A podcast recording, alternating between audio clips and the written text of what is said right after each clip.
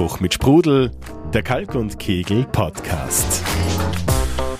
Wenn man wirtschaftlich vernünftig und gut arbeitet, dann kann man in solchen Zeiten in Nachhaltigkeit investieren. Und ich glaube, es gibt nichts Profitableres, wie dauerhaft in Nachhaltigkeit zu investieren.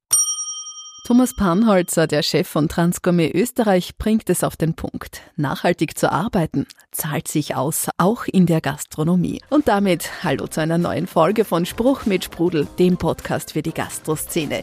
Ich bin Christine Lüftner und heute geht es darum, wie Nachhaltigkeit in der Gastronomie schon gelebt wird und wo vielleicht noch mehr möglich wäre dazu diskutieren für uns. Ja, hallo, mein Name ist Pavin Rasavi. Ich bin eben die Küchenchefin im Mont Flora. Ich leite die Küche oder die Abteilung Küche im Hotel Gilbert seit Oktober 21 und habe letztes Jahr einen Erfolg hingelegt, den Senkrechtstart. Ich habe drei Hauben bekommen hier. Ich wurde Gourmet Newcomerin des Jahres gewählt und ja, bin jetzt hart am Arbeiten. Thomas Banholzer, bin einer von zwei Geschäftsführern bei Transgourmet bin seit über 30 Jahren in der Branche. Transgourmet ist mit einer der Marktführer äh, in der Belieferung der Gastronomie. Ja, und freue mich, bei dem Podcast dabei zu sein. Mein Name ist Drechsel André, bin der Restaurantmanager und Head Sommelier vom Tieren Restaurant in Wien im ersten Bezirk und generell für die Weinkarten aller Tierenprojekte zuständig. Und ja, auf meine alten Tage hin habe ich auch noch paar Auszeichnungen gekriegt im heurigen Jahr und bin auch einer der ersten Kalk- und Kegel-Sommeliers, also die mit an Bord waren. Nachhaltigkeit ist mittlerweile das Schlagwort unserer Zeit. Die Gäste wollen ihren Hotelaufenthalt und ihr Essen natürlich weiterhin genießen, aber möglichst mit einem guten Gewissen. Entsprechend gerne wird mit nachhaltig produzierten Speisen oder Betrieben geworben. Aber was ist überhaupt nachhaltig? Wie macht das die Gourmet Newcomerin 2023 Pavin Rasavi? Ich bin hier angetreten schon mit der Prämisse, dass ich möglichst biologisch, ökologisch, nachhaltig arbeiten möchte, Farm to Table arbeiten möchte. Ich habe ganz klar gesagt, das mache ich, als ich quasi für den Job angefragt wurde. Ich mache euch keine Hotelküche, ihr kriegt von mir keine Burger, keine Pommes frites, kein Club-Sandwich. Ich möchte hier, ich sehe hier ein völlig anderes Konzept und das bedeutet aber eben auch einen neuen Weg zu gehen als Hotel. Und ähm, die Eigentümer haben das gesehen. Wir haben auch entschieden, dass wir anders sein möchten, dass wir eben wirklich beginnend mit der grünen Fassade aus sind, hin zu ähm, sehr vielen Pflanzen im Haus, aber eben auch wirklich Farm to Table mit all den Bauern gemeinsam und dann eben auch, dass wir versuchen, möglichst viel biologisch zu bestellen. Das ist einmal das eine. Das andere ist aber der wertschätzende Umgang mit dem Produkt an sich. Wenn wir schon so hohe Wareneinsätze in Kauf nehmen, also dass wenn unser Gemüse einfach so hochwertig und hochpreisig ist, dann möchte ich, dass wir das Gemüse auch möglichst ganzwertig verwerten können. Ja, das heißt, wir setzen uns damit auseinander.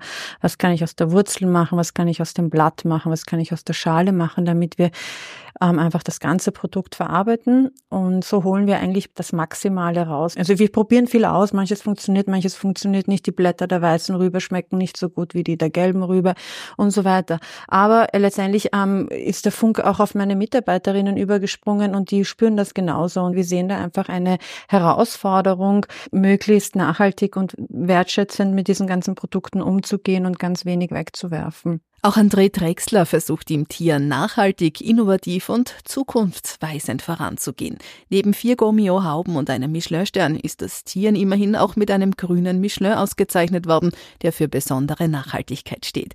Wie ist das gelungen? Gibt es da ein Erfolgsrezept? Ich habe da im Vorgespräch schon gesagt, was man machen muss, weiß ich nicht, sonst hätten wir schon einen zweiten. Also generell probieren, schauen wir natürlich immer zuerst mal auf uns, dass wir so gut als möglich arbeiten, dass wir so nachhaltig als möglich, wie die Pavin auch gesagt hat. Also das einfach, was in der Nicht-Tierenwelt Nose to Tail heißt, ist halt bei uns einfach Root to Leaf. Und als bestes Beispiel nehme ich oft her die Karotte, die jeder von uns kennt. Zu Hause nimmt man immer die Karotte her, schneidet vorne die Spitze weg, schneidet hinten das Grün weg und verwendet quasi, ich sage immer so, das Filetstück der Karotte. Aber eigentlich ist das andere dann äh, Abfall, das man dann wegwirft. Und wir probieren einfach, also nicht nur probieren, wir verarbeiten einfach alles und gehen dann natürlich immer nochmal einen Schritt weiter und dann wird das eine getrocknet, dehydriert, rehydriert, hört sich jetzt sehr komplex an, hat doch nichts mit Molekularküche zu tun, sondern es wird einfach getrocknet und dann wieder im eigenen Saft wieder rehydriert. Also wir probieren einfach alles, wie gesagt, von der Wurzel bis zum Blatt weiter zu verarbeiten, denn natürlich, dass wir alle unsere Partner einfach kennen, da sind wir jetzt natürlich gesegnet äh, oder haben das Glück, wobei Glück das falsche Wort ist. Wir haben uns das beinhart erarbeitet die letzten zwölf Jahre, dass einfach viele mittlerweile schon zu uns kommen, von Kleinstbauern, jung, junge Bauern, Gemüsebauern, die dann immer hochgradigst nervös sind, wenn wir dann hinfahren, weil sie glauben, da kommen jetzt die, die, die Gemüsegurus und da komme immer jeder ins Spiel und sage alles ganz tiefenentspannt. Wir sind easygoing. Wir wollen einfach nur das anschauen und gute Qualität. Da geht's nicht um die Optik des Gemüses, also ich sage immer, dass die Kisten, die man uns oft einmal liefert, wenn man die in einen äh, Handel stellen würde, würden die wahrscheinlich unberührt am Abend wieder weggeworfen werden, sage ich jetzt einmal, weil das Gemüse nicht immer sehr schön und, und akkurat gerade wächst und so weiter.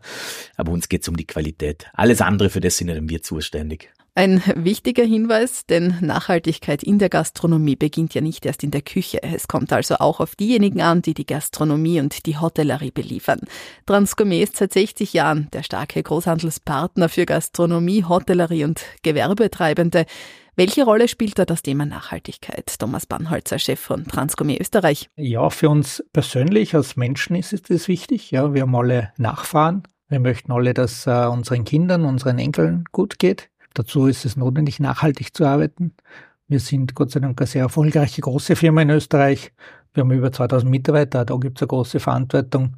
Und natürlich haben wir gegenüber unseren Kunden eine riesengroße Verantwortung, jetzt einmal die Lieferanten außen vor zu lassen. Unsere Kunden sind in einem Bereich tätig, wo es um Lebensmittel geht und da steckt ja sehr viel schon drinnen im Wort. Und darum versuchen wir auf mehreren Ebenen unsere Nachhaltigkeitsziele die wir uns auch wirklich gesteckt haben. Also gibt es eine Vielzahl von Ziele. Da geht es auf der einen Seite sehr stark um Sortimente, auf der anderen Seite Umwelt, Klimaschutz und äh, Mitarbeiter in der Gesellschaft. Es sind wirklich sehr viele Ziele.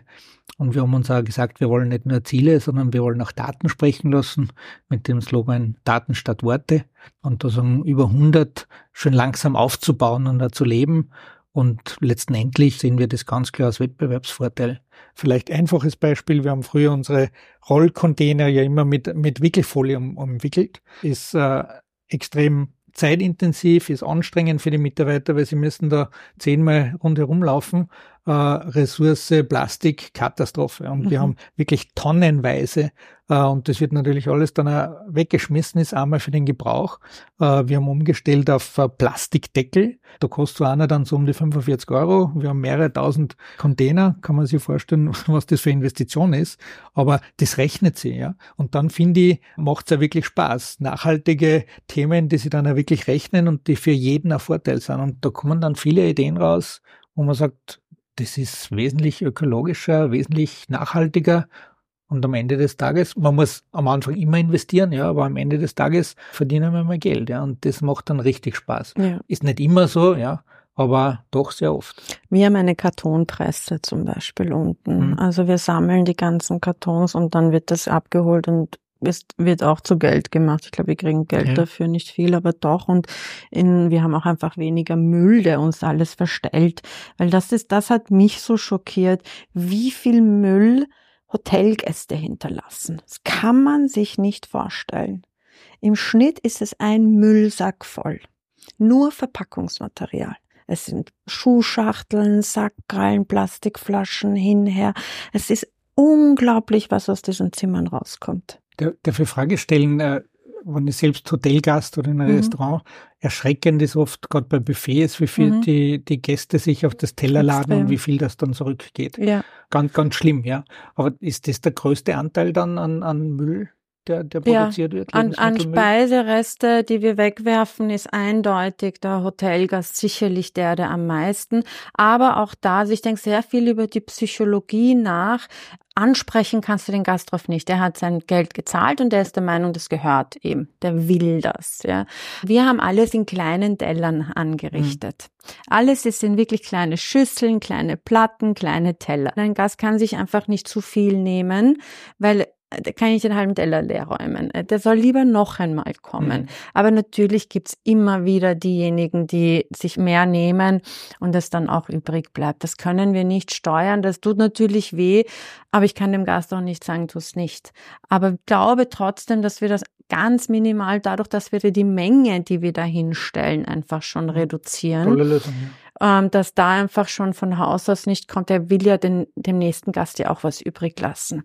Und wir sind halt mehr beschäftigt, das Buffet aufrechtzuerhalten, ähm, aber im Endeffekt haben wir auch weniger Schwund. Nicht nur am Teller der Gäste bleibt regelmäßig etwas übrig, auch in den Haubenrestaurants bei Pavin Rasavi im Flora und andere Drechsler im Tieren bleiben immer wieder Speisen und Lebensmittel übrig. Was passiert damit? Also wir haben ja noch das Hotelfrühstück, wir haben im Schnitt 80 bis 100 Gäste im Haus und ähm, wir legen auch beim Frühstück irgendwie einen großen Wert darauf, dass das alles selbst gemacht ist, dass wir da ganz auch, auch da auf hochwertige Produkte setzen und alles, was uns an Gemüse übrig bleibt am Abend oder was wir halt von der Menge einfach nicht mehr passt fürs à verarbeiten wir dann zu Specials, nennen wir das im, im Frühstückskontext für die Gäste. Wir haben, machen sehr viel veganes Frühstück auch. Also das ist anscheinend schon fast schon brunchartig, was wir da machen. Die sag immer die besten Gerichte jetzt in der österreichischen Küche, ja. Also das ist österreichisch, bayerisch, keine Ahnung, aber halt Semmelknödel oder Stoßsuppe oder so traditionelle Sachen.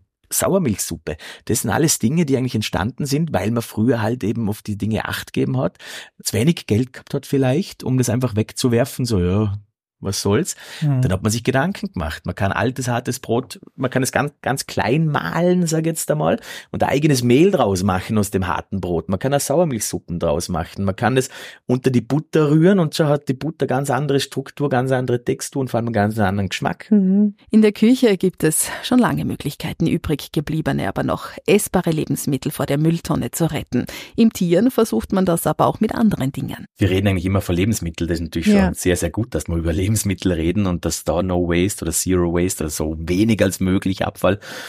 Aber im Endeffekt geht es ja um, um, um vieles mehr. Und vorweg will ich immer dazu sagen, uns ist schon wichtig, dass es geht nicht überall gleich. Also jedes Hotel, jedes Restaurant hat einen anderen Ansatz und oft sind die Möglichkeiten gar nicht gegeben, das so zu machen, wie wir das machen oder Barwin, wie ihr das macht. Aber im Endeffekt äh, sage ich immer, jeder Schritt, den man macht, und wenn es noch so ein kleiner Schritt ist, ist besser als gar keinen Schritt zu machen. Bei uns ist zum Beispiel so, dass wir im Sommer 19 umbaut haben, also das Restaurant. Die Räumlichkeiten sind natürlich gleich geblieben, weil sie halt denkmalgeschützt sind und, und super schöne Gewölbe und so weiter. Mhm. Aber wir haben dann die alten Tische hergenommen, alte Sessel hergenommen, haben die dann abgeschliffen, haben die dann äh, vielleicht ein bisschen, also nicht wir, äh, der Tischler, und die dann ein bisschen verändert und einfach neu polstert. Äh, also kostengünstiger war es nicht, ja, aber wir haben einfach alte Materialien wiederverwertet. Mhm. Dann haben wir, wir haben Holsterblos da waren einzelne halt einmal so groß, mittlerweile sind es die kleinen, weil die halt immer, wenn das irgendwo abgebrochen ist, hat man es halt zurechtgesägt und dann halt wieder äh, äh, zusammengenagelt. Ja, das, also äh, wir schauen halt, wir haben keine Tischwäsche mehr. Mhm. Ich meine es nie urteilen. Das kann nur, gibt Restaurants, da schaut es super aus, die, die mögen es auch. Also wir haben halt, wie gesagt, keine Tischwäsche mehr. Mhm. Trotzdem haben wir natürlich noch Stoffservietten. Also trotzdem brauchen wir noch Waschmittel. Waschmittel ist immer mit Die Frage, was ist besser, die Papierserviette oder die Stoffserviette? Ja. ja, aber wir schauen dann halt zumindest, dass wir halt so die greensten aller mhm. Green Labels halt einfach haben, ja, wenn es mhm. um die Seife geht, Putzmittel, halt einfach,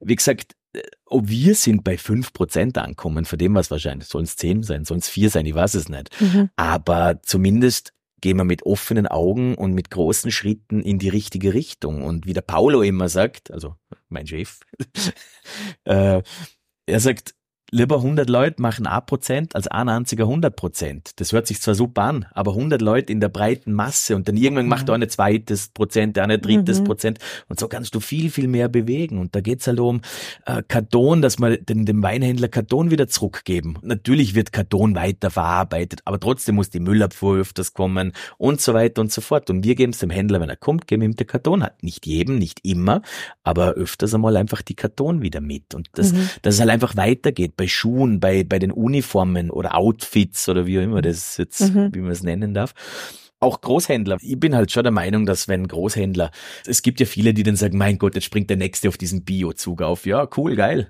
So what? Also, was Besseres kann sie nicht geben, weil ihr habt eine Reichweite, ihr habt ganz andere Kraft als wir, egal wie gut wir sind und egal wie laut wir sind Transgourmet und wie sie alle heißen, die haben viel größere Kraft und ja, auch Winzer, wenn es konventionelle Winzer sind, Riesenwinzer, dann heißt, jetzt springt der auf den Biozug auf.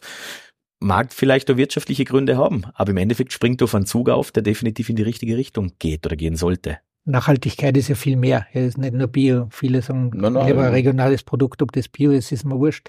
Wir haben somit natürlich für uns eine Biomarke, die sehr gut funktioniert, die haben wir schon länger. Wir haben jetzt neu begonnen, steht unter DG Natur, ist eine reine Biomarke, aber im Großgebinde. Wir haben natürlich auch Bundesbeschaffung, Krankenhäuser, Justizanstalten, die können jetzt nicht ein Kilo Sackerl Biomehl nehmen, ja, und haben damit begonnen, ist hoch erfolgreich. Also ist von den Umsätzen her wirklich, vor allem auch, weil der Staat halt jetzt da Quoten, Bioquoten vorgibt, ist wirklich hoch erfolgreich, hilft sicher vielen äh, Restaurants, weil man damit sagen, das Bio nicht, nicht klein eins verpackt, sondern plötzlich ja in, in einer vernünftigen Größenordnung bekommt. Und eine Marke, auf die wir besonders stolz sind, was nicht nur Bio ist, sondern das ist unsere Nachhaltigkeitsmarke, das ist von Natur, äh, nennt sie das. Und das ist, kann Bio sein, muss nicht sein. Da geht es um den Produzenten, um die Nachhaltigkeit. Wo produziert der das? Das muss auch nicht einmal Österreich sein, sondern wenn man Muscheln zum Beispiel, dann ist das nicht Österreich. Ja? Und da versuchen wir haben eine Homepage mit einer eigenen Seite, hier sagen auch die Geschichten dahinter zu erzählen, um dem Gastronomen auch dazu sagen, schau, erzähl die Geschichte von dem Schnitzel, das ein von Natur Schnitzel ist, dann kannst du erstens zwei, drei Euro mehr verlangen, der Kunde kann sie erkundigen, ja, und das sind so totale Herzensangelegenheiten, wo man dann tolle Pasta aus Italien und äh, einen tollen Ziegenkäse und das sind tolle Produkte. Und das ist so ein bisschen unser Beitrag, an dem wir wirklich laufend versuchen, neue Produzenten aufzuschalten und das an den Gastronomen weitergeben. Ja, und das funktioniert, es wird nicht so stark angenommen, wie wir uns das wünschen würden, aber das ist, glaube ich, ganz ein wichtiger Weg. Auch nicht nur das Bier, sondern hier eine gute Basis zu schaffen für kleinere Produktionen, die trotzdem sehr hochwertig sind und vor allem sehr nachhaltig produzieren. Regional, saisonal und am besten gleich direkt beim Kleinbauern kaufen. Das ist vor allem auch in der gehobenen Gastronomie ein besonderes Qualitätskriterium. In der Praxis ist das aber aus unterschiedlichen Gründen oft eine Herausforderung, auch im Tieren, wo darauf besonders viel Wert gelegt wird. André Drexler. Bei uns im Restaurant ist so, natürlich haben wir unseren Namen äh, erarbeitet, bei uns heißt es, ja, aber ihr könnt das halt, ist ja ganz einfach. Mhm. Die wissen aber, ganz viele wissen nicht, dass wir uns den Arsch aufreißen, dass wir jede Woche zu Bauern fahren, dass wir jede Woche immer up to date sind, ja, und wirklich zu Winzern fahren, zu Bauern fahren, jeden Tag neue Sachen probieren. Viele Sachen einfach mindestens ein Jahr dann halt eingelegt werden und so. Und dann probiert man nach einem Jahr. Dann hat's funktioniert oder auch nicht funktioniert. Ist halt ärgerlich, wenn es nach einem Jahr nicht funktioniert.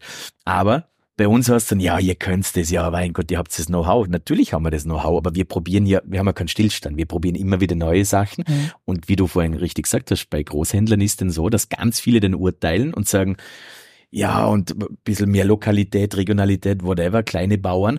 Aber ganz viele sind ja dann auch die, die dann urteilen oder verurteilen, wenn es dann heißt, was, wieso könntest du das nicht liefern? Und schon rennen die Telefone heiß. Ja, also das heißt, so, also ein schönes Gleichgewicht das ein oder andere Mal wäre halt vor Vorteil. Also das in allen Richtungen, ob jetzt klein, groß, wie auch immer.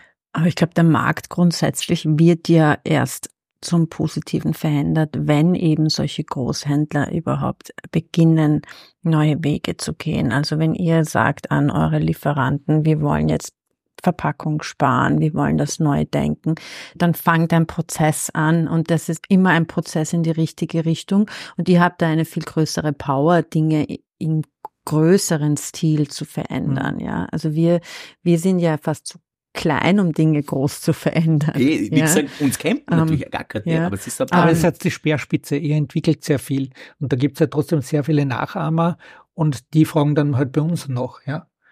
Und da ist dann wichtig, dass mhm. dann genau dieser Schritt auch eben von den großen Händlern dann auch gemacht wird, weil vielleicht eben nicht immer Rentabilität im Vordergrund stehen sollte, sondern vielleicht eben auch wirklich die Nachhaltigkeit, aber auch den langen Atem. Und den langen Atem, mhm. den muss man ja erst einmal haben, um Schritte zu setzen, die sich erst in ein paar Jahren vielleicht überhaupt erst Sinn machen oder in Geld umwandeln mhm. überhaupt.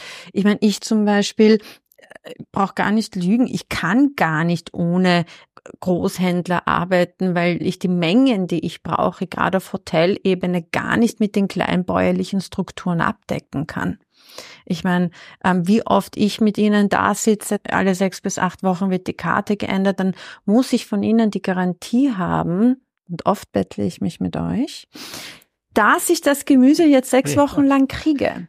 ich kann es sonst nicht auf die Karte nehmen. Auch Transgourmet Österreich-Chef Thomas Panholzer kennt dieses Problem. Wir haben natürlich sehr viele internationale Lieferanten, ja, Standardsortiment. Da sind wahrscheinlich jetzt ihr beide nicht die richtigen Abnehmer dafür. Wir versuchen immer mehr auch kleine Produzenten bei uns in die Listung aufzunehmen da gibt es halt Voraussetzungen, die erfüllt werden müssen. Wenn ein kleiner Produzent jetzt zu dir in die Küche kommt und sagt, ich habe nur fünf Kilo von den wunderbaren Ochsenherzentomaten, ja, dann ist so.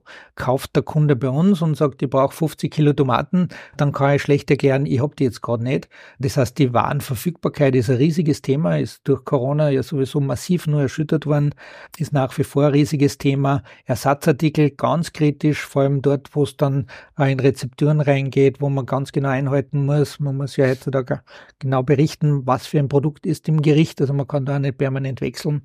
Wir versuchen hier sehr ausgewogen, so eine Standardware, die einfach notwendig ist. Und äh, wenn immer geht, österreichische Lieferanten, Produzenten, wo immer geht, Kleinstproduzenten, wann sie die Voraussetzungen erfüllen. Und da ist Lebensmittelsicherheit, Hygiene, Verfügbarkeit der Ware ganz, ganz wichtig. Und da muss sie wirklich ein aufstellen, was für uns kein Problem ist, wenn es nur in den einzelnen Standard gelistet ist, muss nicht in alle 15, 16 Standorte sein.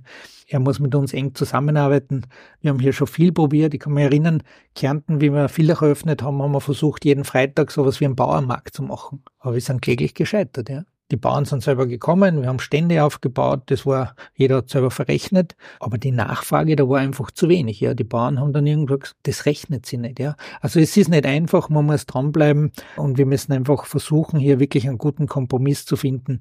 Und also im Gegenteil, wir sind überhaupt nicht traurig, wenn es Gastronomen, Restaurants, Hotels gibt, die sagen, ich habe meine bäuerliche und meine kleinstrukturierte Lieferantenbasis. Wir machen unseren Teil und wenn das gut ergänzt wird, dann ist das eine perfekte Mischung. Ja, genau dadurch entsteht auch die Individualität, was wir in Österreich Gott sei Dank noch haben und da so wichtig ist. Was mich noch zum Beispiel interessiert, ist der logistische Aufwand. Ja, mhm. also gerade die Logistik ist ja sicherlich auch noch so ein Bereich, wo man extrem viel Geld sparen kann, aber auch CO2 einsparen mhm. kann. Ja, jetzt, es würde mich nämlich interessieren, wie so ein großer Vertrieb, Betrieb mit dieser Thematik mhm. umgeht. Ja, also wir haben uns ja diese Nachhaltigkeit und vor allem CO2 natürlich auf die Fahnen geschrieben und haben hier ein Mehrjahresprogramm, äh, wo wir investieren und wir haben bis auf einen Standort überall schon Photovoltaik drauf haben jeden unserer neuen Standorte mit absoluter Niedrigenergiebasis ausgeführt, mit den Kälteanlagen, da wird gleichzeitig wieder Hitze produziert, heizen wir, also wir nützen die Energien, äh, wir brauchen nicht einmal mehr ein Drittel der Energie bei einem neuen Standard gegenüber einem alten Standard. Also da investieren wir sehr viel Geld, wir verdienen das auch zurück, weil wir einfach wesentlich weniger Betriebskosten und gerade wenn man sich die letzten zwei Jahre anschaut, war das wirklich Gold wert, dass wir das so gemacht haben und da weiter fortführen. Wir haben heuer den ersten E-LKW äh, bekommen zum Testen. Das ist natürlich eine riesige Investition. Das, äh, wir haben uns jetzt dafür die Förderung so angemeldet und haben inzwischen das okay gekriegt. Wir haben jetzt 25 E-LKW bestellt ist eine, also wir haben weit über 200 LKW laufen. Ja. äh, ein LKW, da kostet nur der Motorwagen, ohne den Aufbau kostet es dreifach. Reden wir von 300 statt 100.000. Das wird aber toll gefördert, muss man auch sagen. Also 80 Prozent der Mehrkosten werden gefördert. Das heißt, für uns bleiben 40.000 Euro Mehrkosten. Bei 25 LKW ist eine Million. Aber das rentiert sie, das rechnet sie. Und ich denke, gerade in Großstädten, wo es wahrscheinlich auch Restriktionen geben wird, wo darf ich wann hinfahren? Ja, aber es geht um Lautstärke. Wir alle wissen, dass die Elektrotechnologie hochinteressant ist und sie in diesem relativ kurzen Verkehr, den wir so täglich bewältigen, wir fahren so um die 100, 130 Kilometer pro LKW. Das geht sich mit der Batterie gut aus, das funktioniert gut. Wir hoffen, die kommen so schnell wie möglich und äh, freuen uns schon auf diesen breiten Feldversuch. Ideen, um nachhaltiger zu arbeiten, gibt's in und auch rund um die Gastronomie viele. Einiges wird auch schon umgesetzt, anderes gilt's noch zu entdecken. Wichtig für André Drexler ist dabei auch, das Konkurrenzdenken zu überwinden. Ich glaube, dass ein Austausch Austausch generell viel, viel wichtiger wäre. Dass natürlich, wie du gesagt hast, wir sind natürlich die Speerspitze.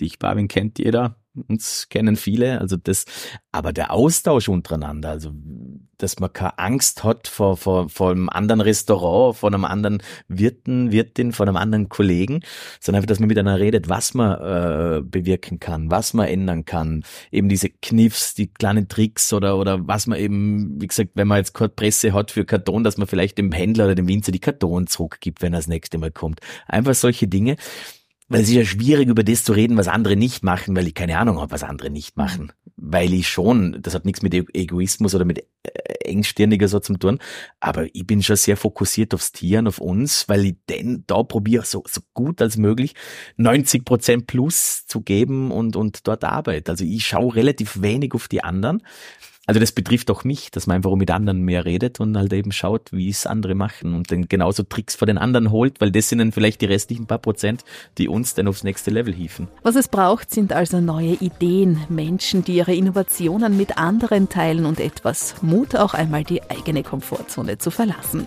Damit danke fürs Zuhören und tschüss, bis zum nächsten Mal.